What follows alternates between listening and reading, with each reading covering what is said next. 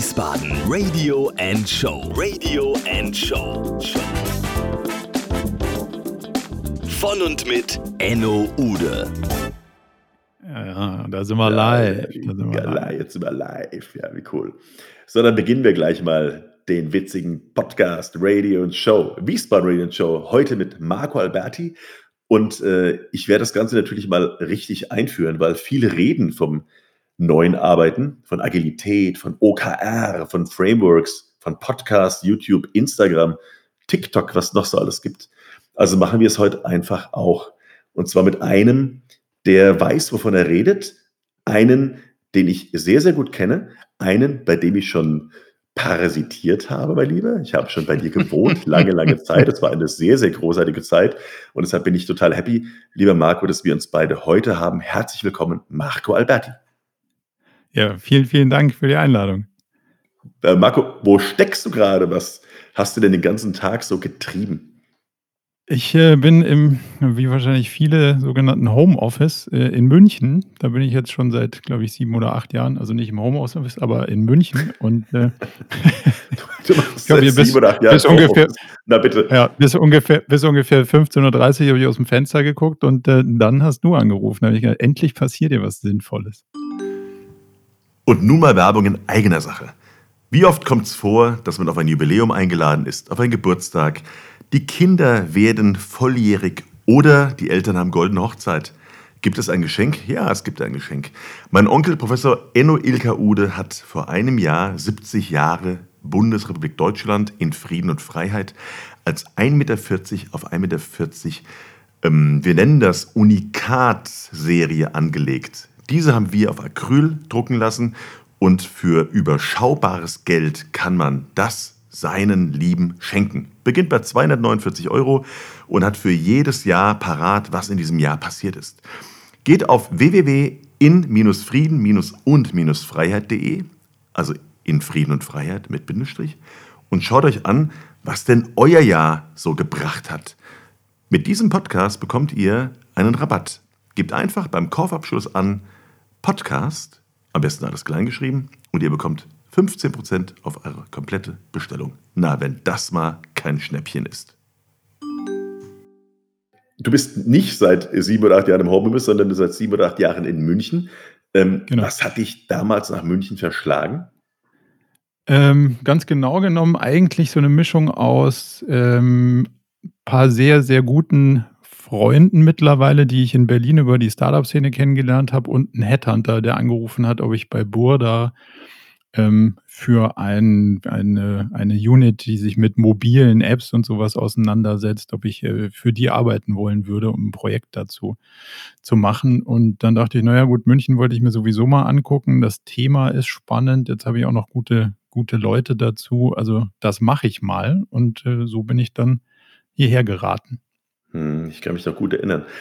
Marco, wir haben uns ja vor 23 Jahren kennengelernt. Ich habe das in meiner Hast du es ausgerechnet? Ich habe es ausgerechnet, ja. Okay. Wir standen beide vor Malibu und unsere Freunde wollten uns 1997 unbedingt miteinander bekannt machen, weil wir beide so witzige Typen sind oder aus der gleichen Branche kommen. Und ähm, weißt du, es gibt ja so, so Eisbrecher bei so Podcasts, also Dinge, die man die Menschen gerne fragt, damit sie ins Reden kommen. Und jetzt habe ich mir Okay. eine Frage vorgenommen, die findest du bestimmt ganz witzig. Was hat sich denn in den letzten 23 Jahren eigentlich in unserem Bereich geändert? Du meinst in der ganzen äh, Digitalbranche Hm.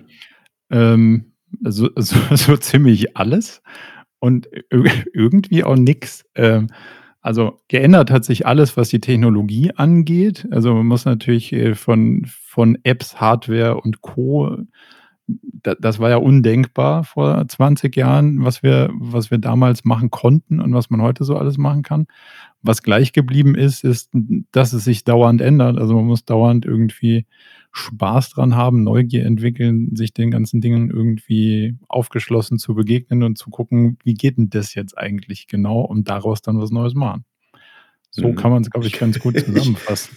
Ich kam mir eben gerade vor, als wir äh, die, das Vorgespräch hatten zu dem Podcast hier und ich versucht habe, mein Mikro und meinen Kopfhörer anzuschließen mit einem neuen Ja. Programm. Also ich kam mir nicht anders vor als 97 mit meinem damaligen Laptop Vario von Sony. Äh, das, das hat genauso super geklappt. Ja. Damals gab es noch diese berühmte NT-Technologie von Microsoft, die war auch hervorragend. Ja. Aber du seist drum, das sind ja kleine Anekdoten am Rande. Ähm, meinst ich du kann mich fast noch erinnern, wie du den Plattenspieler bei mir damals repariert hast, kurz ja. bevor er dann in Rauch aufging. Ja, das fand, das fand ich ganz gut. Ja, ja damals, du, damals habe ich bei dir gewohnt, das war so um die 2010 rum. Und ja. äh, ähm, ich hatte von meinem Vater einen alten braunen Plattenspieler von meinem sehr, sehr bewunderten Designer, der hier in Königstein wohnt. Dieter Rahms hat den damals designt für die Firma. Braun. Und den wollte ich ja unbedingt bei dir anschließen.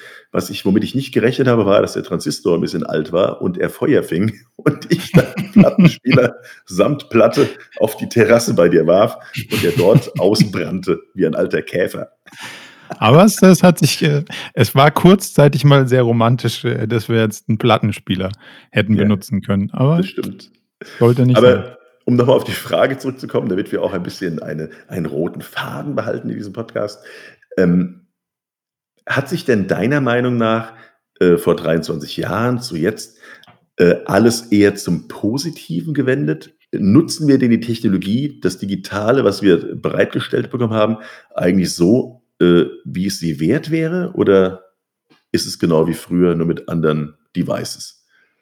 Hm, also ich glaube schon, dass wir technologisch extreme Fortschritte gemacht haben und die auch extrem gut zu, äh, zu unserem Vorteil und zum Vorteil der Gesellschaft in Teilen nutzen und nutzen können.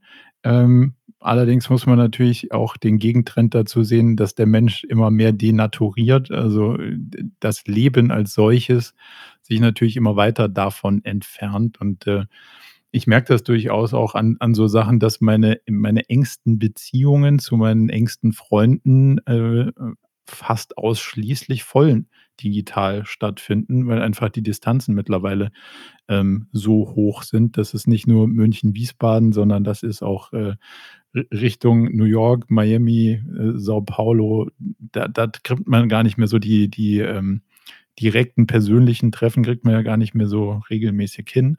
Demzufolge ist das schon sehr, sehr gut, dass es alles so geht. Also vor 10, 20 Jahren Videotelefonie auf dem Handy von unterwegs wäre ja nicht denkbar gewesen. Also jetzt hat man die Möglichkeit, den Kontakt mhm. zu halten.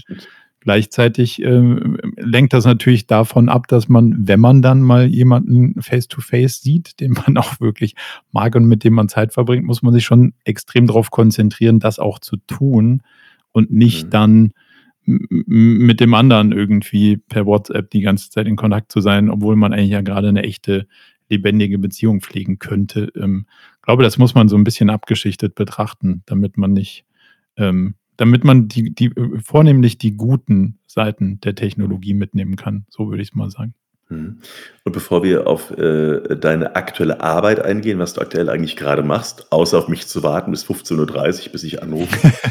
ähm, ich habe dich ja, nachdem du mich ertragen hast als deinen äh, Genossen in deiner Wohnung, Jahre später zum Patenonkel ähm, meines erstgeborenen Sohnes gemacht, der Lias, der ja. ist jetzt sechs oder wird jetzt sechs Jahre alt im Februar. Und ähm, das war immer so eine spannende Frage, die wir auch immer bei uns in der, in der, in der Hochschule hatten. Ähm, was glaubst du denn, was der so in zehn Jahren an ähm, Dingen nutzt oder was wird denn bei denen selbstverständlich werden? Was, wo ist denn so dein Ausblick? Gib uns doch mal so einen Ausblick, wie siehst du die Welt in zehn Jahren, 2030, 2031? Gibt es so eine lineare, fahren wir linear fort? Oder glaubst du, es geht so irgendwie exponentiell weiter wie aktuell? Naja, also ich glaube schon, dass wir den exponentiellen Pfad weiter beschreiten, weil da sind wir ja, wenn man sich überlegt, ähm, 2006, 7, 8, die ersten, die ersten Schritte in die Smartphone-Welt und was sich von da aus verändert hat. Also als wir uns kennengelernt haben, 1998, sowas in der Ecke, ist Google erst gegründet worden. Kann man sich mhm. heute ja gar nicht mehr vorstellen. Demzufolge kannst du natürlich auch beobachten, einfach mal, was die letzten zwei, drei Jahre so für Sprünge waren. Und ähm, ich kann mir schon vorstellen, dass das Thema Singularität irgendwann eine entscheidende Rolle spielt. Also die, die Frage, wann der Computer schlau genug ist, sich selber zu verbessern. Und ähm, also in den zehn Jahren wird das Thema autonomes Fahren und was man da so alles als moderne Technologien und Zukunftsvisionen hat, glaube ich, ein relevanter Bestandteil sein. Das Schwierige ist, dass die Sachen, die wirklich spannend werden, können wir jetzt heute mit unserem begrenzten Vorstellungsvermögen noch gar nicht so antizipieren. Ähm, ich habe letztens einen Podcast mit einem Zukunftsforscher aufgenommen. Das ist äh, sehr spannend. Weil auch die denken natürlich in unterschiedlichen Szenarien, aber da kann jetzt auch keiner sagen, so wird es kommen.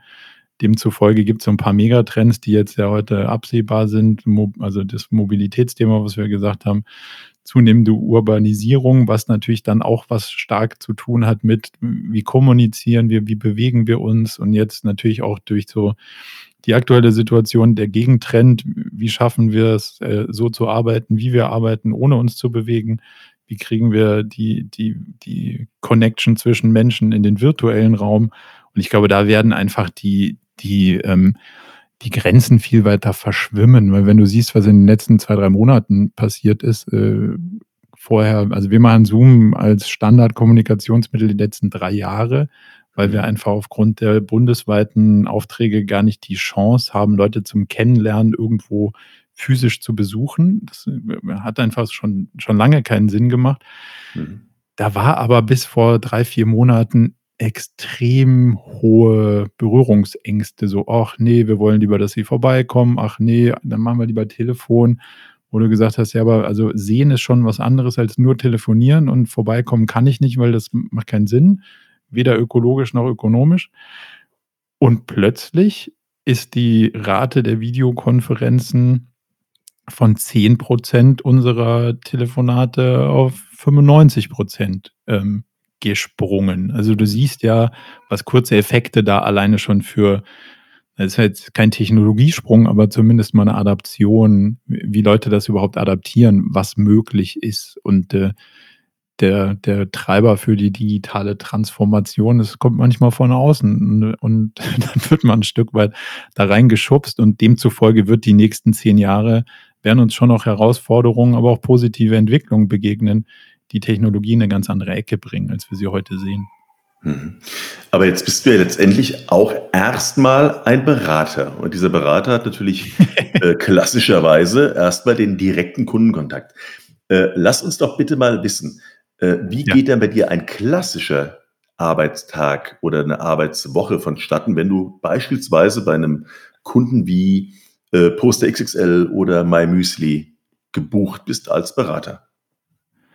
Ja, das ändert sich gerade massiv, weil ich natürlich auch gerade meine eigene Rolle in meinem eigenen Unternehmen ein Stück weit verändere. Ähm, grundsätzlich ist mein, meine, meine Aufgabe stark von Workshops geprägt gewesen, vor allem. Also die letzten sieben Jahre habe ich mehr oder minder auf der Straße verbracht, kreuz und quer durch Deutschland, jede, jede Woche mindestens eine Stadt, ganz früher irgendwie auch mal gerne zwei oder drei in einer Woche und ähm, dann in Workshops eben Kunden beizubringen, anders zu denken, was das Thema Erfolg angeht, anders zu denken, was das Thema Ziele angeht, ähm, da durchaus mal die eigenen Visionen und Strategien in Frage zu stellen, da die, die Blickrichtung mal ein bisschen zu verändern und ähm, den eigenen Erfolg, ich, ich, ich, ich will immer geiler werden. Ähm, und Hauptsache, wir sind als Unternehmen groß, das ein bisschen zu drehen in man würde das neumodisch Customer-Centric äh, sagen. Es beschreibt zwar nicht ganz unsere Sichtweise, aber zumindest mal gibt es eine Idee davon, ähm, um, um hier das Denkmuster ein bisschen zu verändern und daraus dann richtige Ziele abzuleiten. Das ist so ein bisschen der Kern unseres Tuns. Und das habe ich die ganze Zeit ähm, sehr, sehr stark in physischen Workshops gemacht. Und mittlerweile fokussiere ich mich jetzt ein deutliches Stück mehr auf unsere Ausbildungsformate, also wo es darum geht, Leuten so ein OKR-Framework, also das, was wir dann zur Umsetzung von Zielen verwenden, zu erklären, ähm, aber auch virtuelle Coaching-Formate mit C-Level, also eben Zoom-Calls abzuhalten und zu sagen, so jetzt lass mal auf die Strategie gucken, lass mal auf die Vision gucken, lass das mal challengen und das darauf mal irgendwie versuchen rumzudenken, wie das ein Tick weit besser geht, sodass es den Mitarbeitern im Unternehmen und dir selber auch was bietet, außer, ja, jetzt haben wir so eine Vision, aber außer wir sind die Größten, sagt das nicht viel, ähm, sondern es soll ja zum, zur Orientierung dienen, Entscheidungen ermöglichen und so ein bisschen auch das Feuer in dem, in dem Unternehmen entfachen. Und das, da kann man viel holen, aber da muss man natürlich auch sich auf diesen Denkprozess einlassen. Und das ist so ein bisschen das, was wir machen.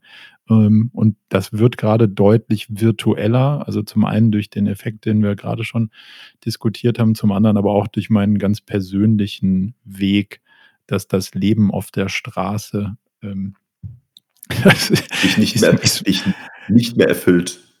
Ja, ich habe es gesehen, sage ich mal so. Also es gibt keine Flughafen-Lounge, die ich nicht auswendig kenne und die ICE-Sitze kann ich auch irgendwie rückwärts aufzählen. Autobahnkilometer hätte ich auch ein paar im Angebot. Also dass äh, meine Zeit da ist jetzt ein Stück weit ähm, da, um einen Schritt weiter zu gehen und mich mehr um das Framework zu kümmern, One-on-One-Beziehungen mit Geschäftsführern und, und CEOs und Gründern zu pflegen und, und meinem Team die Facilitator-Rolle zu übergeben und gleichzeitig dafür zu sorgen, dass unser Framework deutlich besser wird und Formate nach außen zu bringen, weil ich gemerkt habe, dass meine Zeit natürlich auch und meine Energie be begrenzt ist. Demzufolge muss ich natürlich auch schauen, wie kann ich das ähm, ein paar Leuten mehr zugänglich machen als äh, immer acht bis zehn Leuten, indem ich einmal durch Deutschland tingle die Woche.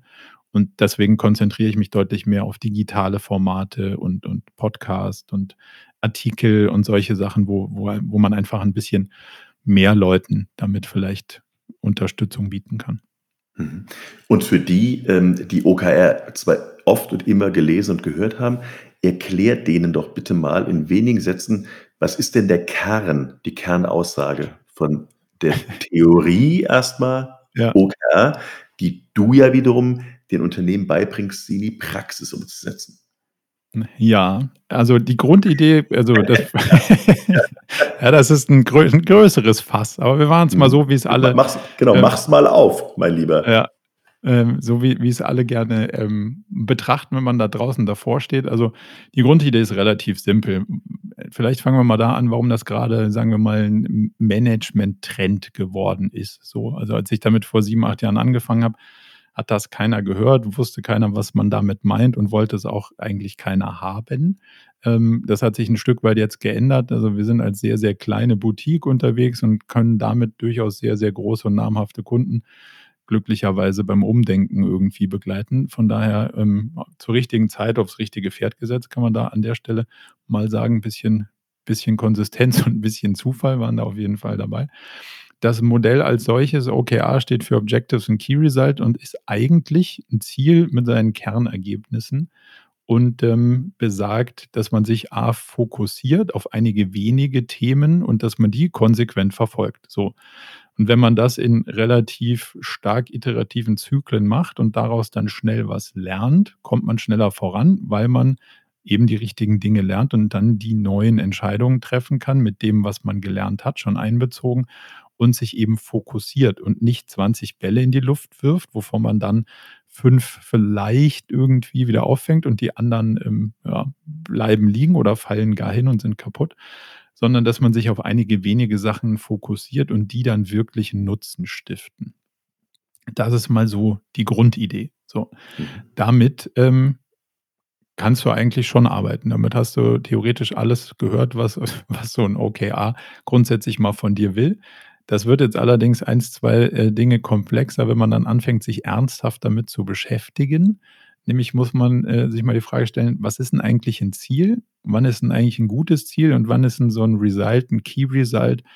Und ähm, wie formuliert man das? Also Leute fragen immer, wie formuliert man das? Das Formulieren per se ist gar nicht das Problem, sondern die Frage ist, wie findet man das Ziel aus den Sachen, die man machen könnte? Muss man herausfinden, was man machen sollte. Und das ist gar nicht eine Formulierungsfrage, sondern äh, vor allem eine Entscheidung auf Investitionen. Also ich muss ja die Ressourcen, die ich habe, Zeit und Geld, also Leute, Marketing, Budget, was auch immer, auf die richtigen Themen setzen, um dann daraus was zu lernen. So. Und mhm. das ist im Prinzip der Kern dessen, was wir machen. Wir gucken, wo soll denn eigentlich die Reise hingehen? Und dann, wenn wir die, die Himmelsrichtungen kennen, so ein bisschen die Leitplanken definieren, also Strategien aufstellen. Und wenn man die, die, die Leitplanken definiert hat, können alle im Unternehmen ja idealerweise möglichst selbstständig definieren, was machen Sie denn jetzt mit den Ressourcen, die Sie haben? Was machst du denn jetzt mit dem Team, was du, was du verantwortest, mit der Zeit, die du hast, die nächsten drei Monate? Und das überführt man in Ziele und dann fokussiert man sich darauf und dann verfolgt man die. Mhm. So, so. Jetzt gibt es da leider drei Probleme. Ähm, das, erste, das erste ist, man muss erstmal dieses Framework verstehen. So, und jetzt gibt es da draußen, ist wie bei Yoga, es gibt 100 Interpretationen mittlerweile da draußen und nicht jeder, der was von OKA schreibt, sollte das vielleicht auch tun. Oder andersrum, es gibt sehr, sehr viele recht banale Interpretationen, die nicht zwingend zielführend sind, sagen wir es mal so. Das heißt, man muss sich erstmal für ein Framework entscheiden, eine Interpretation, die man erstrebenswert findet und dann sollte man der auch folgen. Also wie, wie ein Yoga-Stil für sich raussuchen und sagen, das mag ich und das mag ich nicht. Und dann dabei bleiben, weil wenn man die Sachen miteinander vermischt, dann kommt nicht sonderlich viel raus. Also ein Framework richtig gut verstehen. Und das ist äh, für uns definiert das, dass man diese Key Results als Erfolgstreiber, also was steigert die Wahrscheinlichkeit, dass du wirklich bei deinen Zielen rauskommst und nicht Banalitäten im Sinne von ja Umsatz steigern, Kundenzufriedenheit steigern, Gewinn nach oben. Das ist für mich unternehmerische Commodity. Ja klar, so funktioniert ein Unternehmen. Das sagt mir aber auf einer Drei-Monats-Ebene gar nichts und da kann ich auch nichts lernen. Mhm. Demzufolge taugt das, äh, das in OKRs umzusetzen, taugt relativ wenig, weil dann ist der ganze, der ganze Lerneffekt weg. So. Also erstes Problem ist, man muss das Framework mal für sich richtig definieren und verstehen. Das zweite ist intellektuell nicht ganz einfach, aus dem, aus dem Pool rauszufiltern, was könnte ich denn tun? Die Frage zu beantworten, was sollte ich denn tun? Das hängt ja an ein paar Faktoren. Wer bist du? Was ist deine Situation? Wo willst du eigentlich hin? Wie viele Ressourcen hast du? Was hast du schon gelernt? Wie ist die Umgebungssituation? Was macht eine Krise mit Corona, was macht die Rezession. Also da sind ja eine Menge nicht ganz unkomplexe Fragestellungen, die diese Antworten auf die Frage äh, beeinflussen. Und die muss man alle ein Stück weit unter, unter Berücksichtigung haben, wenn man für das nächste Quartal so seine Ziele definiert. Dann kommt das dritte Thema, ich will es nicht zwingend Problem nennen, aber zumindest mal Themenfeld, die Psyche. Jetzt haben, haben, wir, haben wir rausgefunden, ähm, jeder hat in seinem, in seinem äh, Kopf äh, die entsprechenden Kabel, die verdrahtet sind, aber alle sind nicht unbedingt da angeschlossen, wo sie hingehören oder respektive, wo der andere denkt, dass sie hingehören. Also heißt, jeder von uns hat so ein paar Kurzschlüsse, allerdings sind die anders, als man sie A von außen denkt und anders, bei mir sind sie anders als bei dir und demzufolge kann man das nicht so gut antizipieren und einschätzen, wie die Leute so ticken. Demzufolge ist es natürlich in so einem Prozess, wenn du mehrere Leute oder mehrere hundert Leute oder tausend Leute versuchst, in so einem Prozess zu orchestrieren, da hat aber jeder so seine eigene Agenda. Das wäre noch so der, der könnte man noch strategisch erkennen, so eine Agenda. Aber dann hat auch noch jeder noch so sein, sein Psycho-Thema, was nicht zwingend, muss ja nicht krankhaft sein, aber der eine verfolgt irgendwie einen Plan, sagt den aber nicht. Der andere hat ähm, ein paar Themen, also agiert da nicht ganz spielfrei in dem Ganzen und äh, weiß vielleicht selber nicht so ganz, weil es seine Hidden Agenda ist, weil er in seiner Kindheit nicht genug Lob abbekommen hat. So.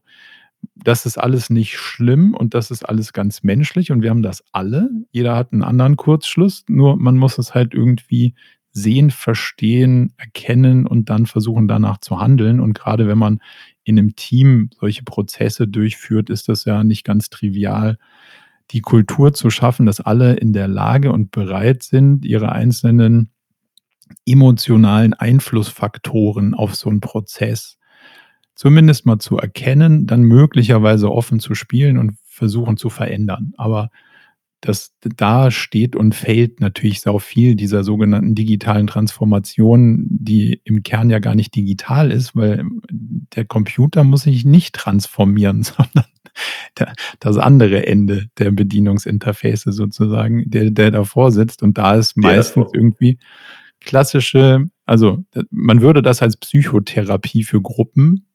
Bezeichnen können, wenn man in der Definition von Psychotherapie nachlesen würde. Das würde nämlich genau dem irgendwie entsprechen, was man da in der digitalen Transformation eigentlich im Kern versucht zu erzielen. Mhm. Und jetzt hast du ja gerade äh, das schöne und berühmte Wort Fokussierung genannt. Und Ja. ähm, wie hast du denn, als du damals dein Büchlein geschrieben hast, Ja. deine Fokussierung angewendet, dass am Ende auch wirklich was, ich sag mal, Brauchbares dabei rauskommt? Hm. Das ist eine interessante Frage Tja, und auch Lieber, 'n wir haben ein nicht wir haben nicht gesagt, der Podcast wird Ja. leicht. Da haben wir nicht drüber Ja, auch gesprochen. auch 'n Ticken Wunderpunkt. Also, beim ersten Büchlein war es ganz einfach. Das, äh, folgte dem Motto „einfach machen“, ähm, und viele Sachen auch ehrlicherweise einfach ausblenden, die dem ganzen Thema im Weg stehen. Also, wenn man sagt: „Hm, das ist nicht perfekt und da sind Fehler drin und das könnte ich besser“ und das weiß ich alles, aber ich habe irgendwie so 'ne Theorie entwickelt, ähm, das ist mache ich bei E-Mails, auch wenn's große E-Mails für große Projekte sind, schreiben und abschicken. Ähm, und das also, nicht noch mal lesen. Das würde bei Nicht mir nicht lesen. klappen. Das will ich muss zweimal lesen. Da ist zu Ja, viel aber es sind zu viel Fehler drin bei vorher. mir auch, aber Ja. das, äh das bleibt dann in Teilen auch so. Das macht zumindest mal die Schlagzahl recht hoch von den Sachen, die man auf die Straße kriegt. Mhm. Bin ich mir dessen bewusst? Ja, bin ich. Ähm, kann ich das verbessern? Ja, kann ich. Hätte ich es sonst rausgebracht? Ne, hätte ich nicht. Ähm, Okay. ich hätte keinen Onlinekurs, ich hätte kein Buch, ich hätte kein all diese Kleinigkeiten, ähm, hätten nie das Wel Weltlicht erblickt sozusagen, wenn ich das so gemacht hätte, wie ich's eigentlich machen würde. Sondern 'n Stück weit sich selber zu überlisten, ist da der Trick und dann zu sagen: „So, jetzt konzentriere ich mich eben auf 2, 3 Sachen und mache nur, ähm, 'n Onlinekurs und mache nicht Mhm. noch das und das und das und das.“ Das ist so 'n bisschen der Trick, aber natürlich steht bei mir auch die Version 2 eines nicht Büchleins, sondern echten Buches auf der Agenda und da stehen ganz viele andere Sachen, die sehr, sehr viel, ähm, hinterherhinken und, ähm, nach nach, sagen wir jetzt mal 5 Jahren habe ich jetzt das Thema Newsletter aufgegriffen und, ähm, das ha hat auch immer nicht in den zentralen Fokus es geschafft und jetzt habe ich's da mal reingerückt und da versuche ich jetzt, ähm, jeden Monat einmal gezwungenermaßen meine meine Gedanken zur aktuellen wirtschaftlichen Lagen, neuesten Managementtrends und was auch immer zusammenzufassen. Und das ist 'n spannender Prozess. So 'n bisschen vergleichbar mit wir haben ja auch über viele Jahre uns, ähm, committed, einmal im Monat ein ein, äh, Artikel, Schriftstück, ein, äh, Pamphlet, wie auch immer man es nennen will, zu schicken und, äh, 'n relativ, ähm, ernstzunehmenden Wetteinsatz dagegen gesetzt. Ja, Also, das stimmt, das stimmt. ja, wir haben Ich noch ein einiges paar davon. ein paar ein paar davon sind noch äh, die die werden noch zu lustigen Wird Abenden gefeiert. führen. Ja, ähm, aber das Spannende ist ja, dass man dadurch irgendwie 'n Stück weit die äh, den Druck erhöht, auch zu sagen: „Ah, jetzt jetzt muss ich mich mal da drauf konzentrieren.“ Und analog versuche ich das jetzt natürlich auch mit so Sachen wie 'nem Podcast oder mit dem Newsletter zu sagen, ähm, das bringt relativ wenig, wenn man das mal macht. So habe ich das das letzte Jahr gemacht, mal immer 'n Podcast rauszubringen, wenn sich's denn grad mal anbietet. D da kommst du natürlich dann auch nicht sonderlich voran und Leute gewöhnen sich da nicht dran und dann sagen sie: „Ach, schon wieder der, aber jetzt habe ich den eigentlich schon wieder vergessen und was macht 'n der Mhm. eigentlich so?“ Da da wird dann nicht sonderlich viel draus. Also, 'ne gewisse Regelmäßigkeit tut dem Schaffensprozess und dem Hörer gleichermaßen gut und, äh, ich glaube, das ist so einer einer der, ähm Tricks ist wahrscheinlich übertrieben, aber einer der Sachen, wie ich versuche, mich da jetzt so 'n bisschen selber, ähm, reinzudrängen, diese Fokussierung auch ernst zu nehmen. Mhm. Bevor wir zu 'n paar privaten Fragen kommen, Marco, äh, sag mir bitte noch mal oder den Hörern da draußen, äh, 3 Sätze über deinen Podcast. Ich habe ja den einen mit mit, äh mit, ähm, Erstaunen und mit Interesse gehört, denn es geht ganz schön tief ins äh, in dein Privates, in dein Inneres, was man welchen welchen hast du gehört? äh, ja, den mit deinem Partner, äh, über Ah, eigene mit Freddy. Fehler mit Ah Freddy, ja. über eigene Okay. Fehler, über über wie man sich fühlt, äh, warum man Ängste hat et cetera pp. Äh, Mhm. ich höre ja viele Podcasts, nicht umsonst mache ich ja meinen auch schon seit mittlerweile 5 Jahren, kaum zu glauben. Und, ähm aber so einen intimen und jetzt nicht, äh, sexuell intim, sondern intimen, was jetzt Gefühle anbelangt, äh, hat man selten gehört und das von 2 so gestandenen Burschen wie euch. Das das freut mich. Ähm, vielleicht so 'n bisschen den um den Rahmen zu setzen. Ein ein kleiner Hintergrund, der lustigerweise, ähm, wahrscheinlich gar nicht so bekannt ist, der Freddy, meine, mein, mein Interviewpartner in dem Format jetzt mal ehrlich, was Teil unseres Podcasts ist, ähm, ist auch Wiesbadener. Den äh, kenne ich von der, von der Gutenberg-Schule damals. Ach, also, wusste ich gar nicht. Ist, ja, ist spannend. Gell? Der ist ähm, Gründer von Body Change und war vorher beim Fernsehen und hat ähm, äh, als Produzent viele, viele Sachen, die man aus dem Fernsehen kennt, produziert. Okay. Interessant, also auch eine interessante Wiesbadener Historie sogar. Von daher ein ganz lustiger Anknüpfungspunkt. Ähm, der Podcast, den ich mache, besteht eigentlich aus drei Teilen. Zum einen das, was du gerade angesprochen hast, jetzt mal ehrlich. Und das geht es genau darum, das Visier hochzuklappen und wirklich emotional offen zu diskutieren. Und ähm, ja, das hat alles Business-Kontext, aber folgt dem Motto, dass wir als Business-Typen halt nur Menschen sind und dass man nicht der Business-Enno ist, sondern dass man halt der Enno ist und der hat halt eine geschäftliche Perspektive, aber gleichzeitig auch eine private Perspektive. Ähm, was nicht heißt, dass wir ähm, in dem Podcast private Themen äh, von Beziehungen über was auch immer diskutieren wollen, sondern wirklich einen offenen Einblick in, was beschäftigt den ganzen Menschen, wenn es um wirtschaftliche Fragen oder äh, Business-Themen oder was auch immer geht.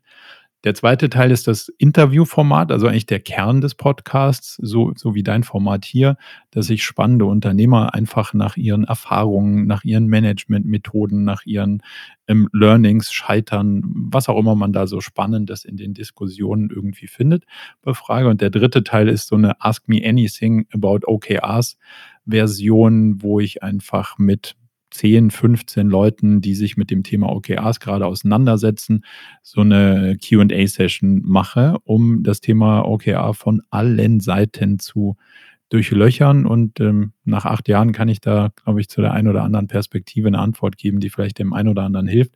Und das will ich gerne teilen. Und deswegen ist das so Bestandteil des Podcasts. Und so hat man, glaube ich, diese drei diese drei Themenfelder in einem Podcast, da kann man sich mal raussuchen, was einem gerade so am, am meisten anspricht. Mhm. Aber nochmal zu deiner, zu deiner Frage, warum wir das machen. Das fragen wir uns auch. Und äh, ich habe gerade heute mit Freddy äh, gerade wieder so ein bisschen drüber überlegt, warum machen wir dieses jetzt mal ehrlich Format und was bringt uns das, was bringt das anderen? Und äh, Freddy sagte ein Stück weit auch, du, das ist für mich ein bisschen wie Therapie. So. Und das war auch natürlich eines unserer Beweggründe. Ich zum Beispiel mache so eine Therapie jetzt schon seit einer ganzen Weile einfach, weil ich es spannend finde, weil ich mehr über Menschen verstehen will, weil ich mehr über mich verstehen will. Und in Teilen habe ich mir gedacht, hm, Mensch, das kann ich auch eigentlich auch mit einem guten Freund machen. So. Und ähm, warum machen wir das öffentlich? Also warum muss man andere Leute mit der Selbsttherapie belästigen, ist ja die Frage. Weil ich in den letzten zehn Jahren Managementberatung festgestellt habe, dass es mir so wahnsinnig auf den Sack geht, dass keiner in diesen ganzen Business-Kreisen einfach mal das Visier hochmacht und sagt, was er denkt. Das hat nicht zwingend was mit Verletzlichkeit zu tun, aber das hat was damit zu tun, nicht zu taktieren. Nicht immer ähm, den dritten und den vierten Schritt, was bringt mir das zu durchdenken, bevor ich irgendwas sage, sondern einfach sagen, hm, an der Stelle sehe ich das gerade nicht so.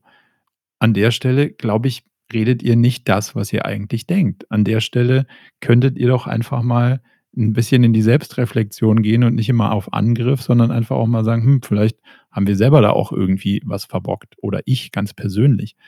Und all diese Sachen würden uns so, so viel helfen, wenn das Thema Führung nicht immer auf die anderen, sondern auf erstmal an mir selbst reflektiert würde, dann hat das Führungsthema nämlich auch plötzlich gar nicht mehr so viel mit Macht und Machtproblemen und Ego und Co. zu tun, sondern wird viel reflektiver, viel offener, man lernt mehr.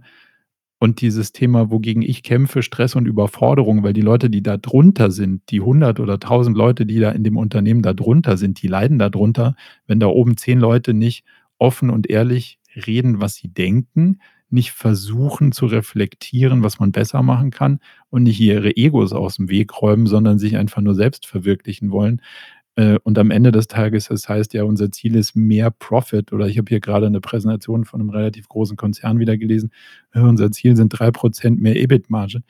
da kotzt du doch ins Essen. Also unterm Strich, da kannst du doch keinen mit begeistern. Hm. Und du kannst ehrlicherweise auch nicht davon ausgehen, dass es irgendeinen deiner Mitarbeiter interessiert. Und noch schlimmer, du kannst nicht davon ausgehen, dass es passiert. Also du kriegst die drei Prozent nicht, wenn du sie haben willst, weil nur weil ich an dein Geld denke, kriege ich es noch lange nicht, sondern ich kriege es ja erst, wenn ich verstanden habe, was du für ein Problem hast, was du gerne gelöst hättest, wofür du bereit bist, Geld auszugeben. Und dann kriege ich auch sechs Prozent mehr. Aber das muss man erstmal verstehen. Und da, da ich das jetzt tausende von Stunden in Management-Workshops gemacht habe im 1 zu 1 und 1 zu N, habe ich mir gedacht, vielleicht hilft es noch dem einen oder anderen, mehr diese offene Art zu sehen und zu sagen, ach guck mal, tut gar nicht weh. Und natürlich riskieren wir unser Business ein Stück weit.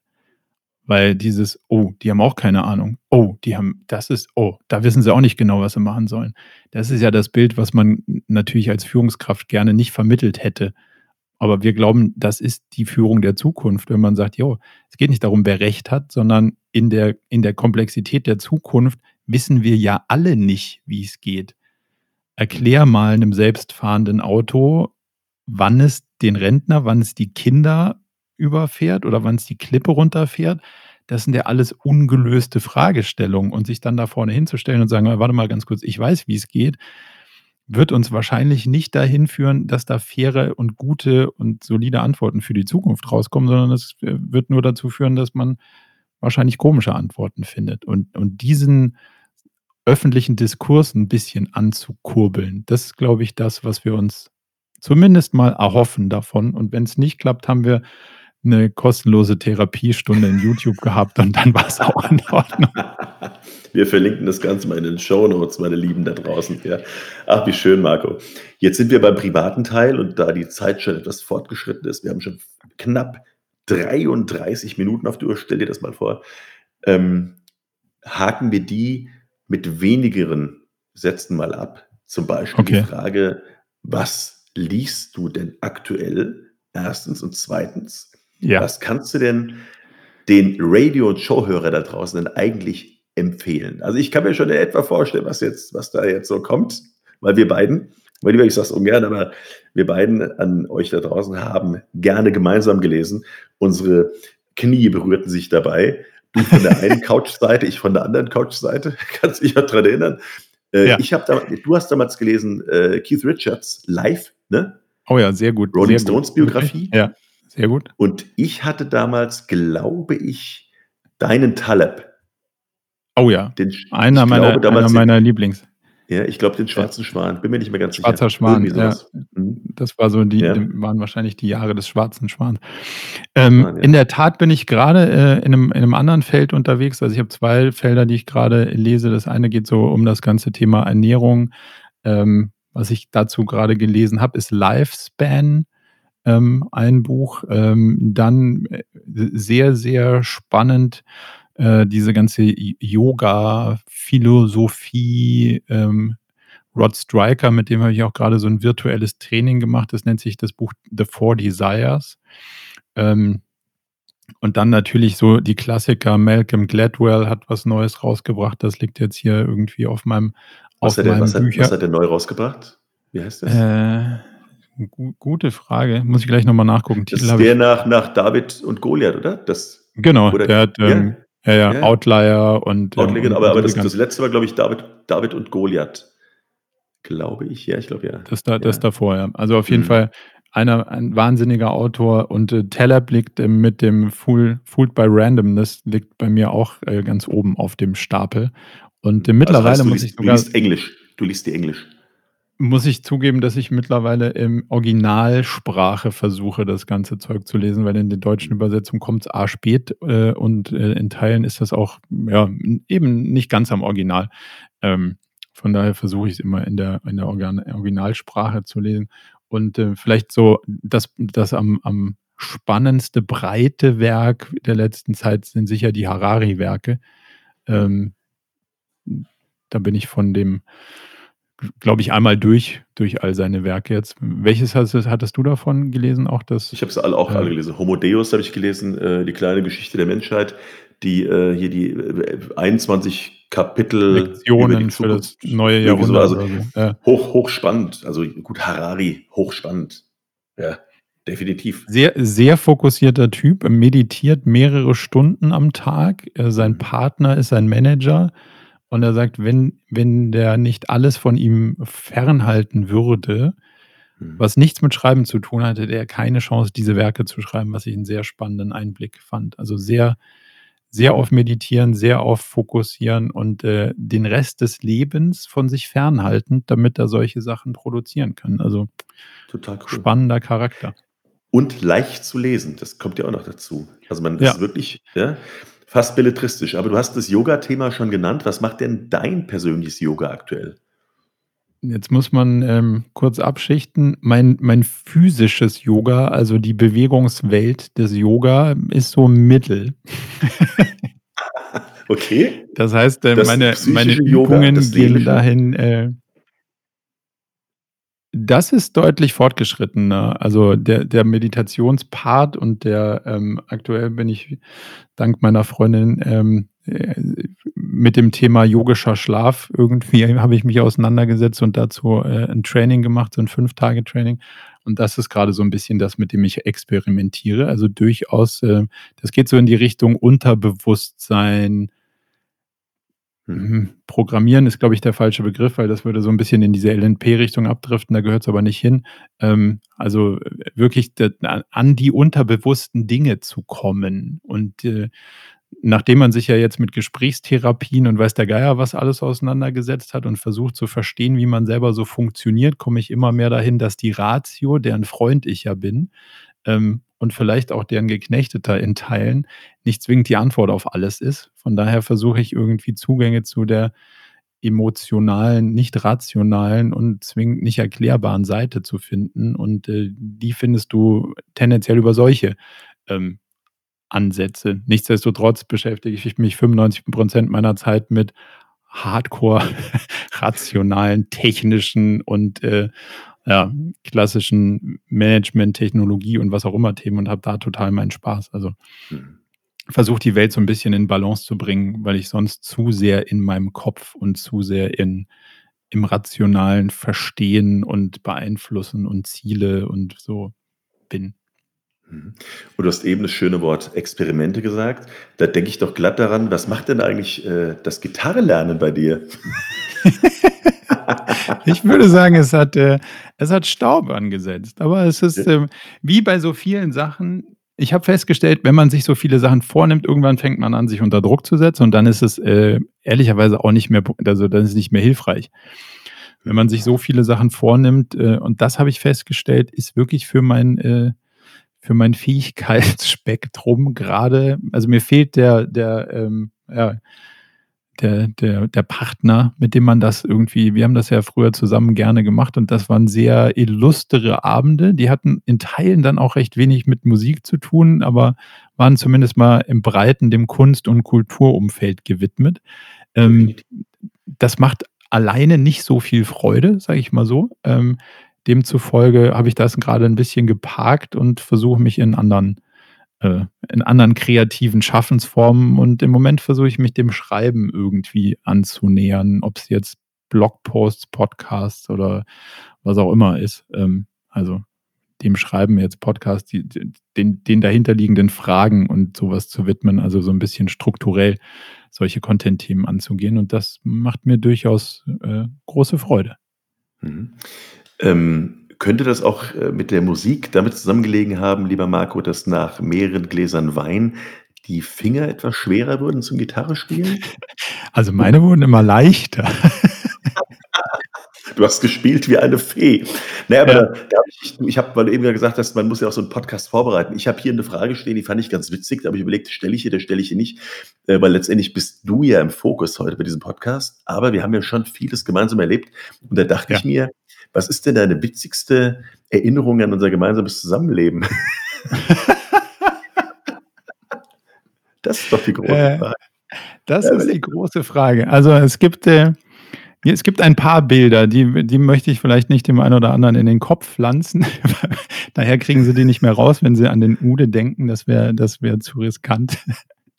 Aber ähm, wir haben sehr, sehr viele illustre Momente gehabt, in denen wir uns wiedergefunden haben. Und das waren vor allen Dingen so Situationen, wo man dann nicht pennen konnte. Und äh, dann ist man nachts um vier wieder aufgestanden, hat eine Flasche Rotwein aufgemacht und hat sich irgendwie mit dem mit Kunst, Kultur und ich erinnere mich sehr gerne an den Abend, als wir uns offensichtlich mit dem Thema Architektur beschäftigt hatten. Ähm, um, um dann am nächsten Tag oder übernächsten Tag, da war das Same-Day-Delivery-Thema noch nicht ganz so weit fortgeschritten, also demzufolge war es wahrscheinlich der übernächste Tag, klingelte der Amazon-Mann und äh, hatte mehrere große Printwerke über Architektur, Bauhaus, ähm, alle möglichen Studienhäuser, was man so in Kalifornien der 60er gebaut hat. Und äh, ich erinnere mich gerne daran, dass äh, man an, an den Amazon-Bestellungen immer die Unterhaltung von vor zwei, drei Tagen nachts und abends irgendwie ablesen konnte. Und ich sage mal so, ist nicht, nicht jedes Buch war es zwingend wert, bestellt und gelesen zu werden, aber es macht sich gut im, Bü im Bücherregal. Aber hätte man sich zumindest an den Bestellvorgang erinnert, dann hätte das ja, ja. wahrscheinlich auch so eine, so eine Art positive Belohnung gehabt. Aber die war ja auch weg, diese Erinnerung. Ja. Das ist richtig, aber es führt natürlich dazu auch für, zu so schönen Blüten wie äh, Tim Ferriss hat er sehr, sehr viele und sehr gute Bücher geschrieben, allerdings zu der Zeit auch leider welche, die so mittel waren, wie The Four-Hour Chef oder so. so. Und das war, glaube ich, gen genau die Zeit. Aber weil man ja Tim Ferriss so geil fand, hat man es dann gefeiert und äh, bestellt und führte zu, ich glaube, glaube ich, noch drei oder vier Kopien von The Four-Hour Body. Obwohl ich die natürlich alle schon bestellt hatte, ähm, habe ich sie in weiser Voraussicht mehrfach bestellt. Also, wenn du noch eine Kopie haben willst, ich hätte hier noch welche. Qualitativ waren diese Bücher so schlecht, dass ich sie bitte nicht bräuchte, ja? Also, das zweite und das dritte war wirklich schlecht. Alles, was danach kam, war wieder grandios, muss man sagen. Stimmt. Marco, wir sind am Ende unseres Podcasts angelangt und, äh, wie es der Zufall will, habe ich eine Frage stehen, die heißt ganz einfach: „Bitte gib den Radio und Showhörern da draußen doch einfach etwas mit auf den Weg. Ganz frei von e egal für welches Feld? Ganz frei von Ideologien, Individualitäten und anderen Ungesetzmäßigkeiten. Sehr gut. Dann dann wäre mein Appell: Macht das Visier hoch, seid, äh, so wie ihr seid, und zwar ganz. Ähm, und äh, keine Angst davor, vom Ganzsein. Klingt am Anfang ein bisschen, äh, bisschen komisch und esoterik und am Ende muss man irgendwie einfach nur so sein, wie man ist und dann passiert auch nichts, äh, außer dass man positiver von der Welt wahrgenommen wird. Und äh, das gilt auch für das ganze Business-Umfeld. Die Diskussion, ob man jetzt eine Krawatte braucht oder im äh, Business-Umfeld gesiezt werden sollte, ist ein bisschen hinfällig. Also einfach so sein, wie man ist, Visier auf, ehrlich sagen, was man denkt und äh, sich auch so geben, wie man ist. Und dann kommt eher mehr raus als weniger, erfahrungsgemäß. Mega, mein Lieber, was für ein Schlusswort. Ich danke dir, dass du dir die Zeit genommen hast. 44 Minuten, mein Lieber. Das muss uns erstmal danach machen. Schnapszahl. Ich mache gleich einen auf. Wir nehmen einen Dauborner. Einen Dauborner. Danke, dass du dabei warst. danke dir. Ja, bis zum nächsten Mal. Bye bye, auch ihr da bis draußen. Bald. Ciao. Danke, ciao. Das war Wiesbaden Radio and Show. Radio and Show. Von und mit Enno Ude.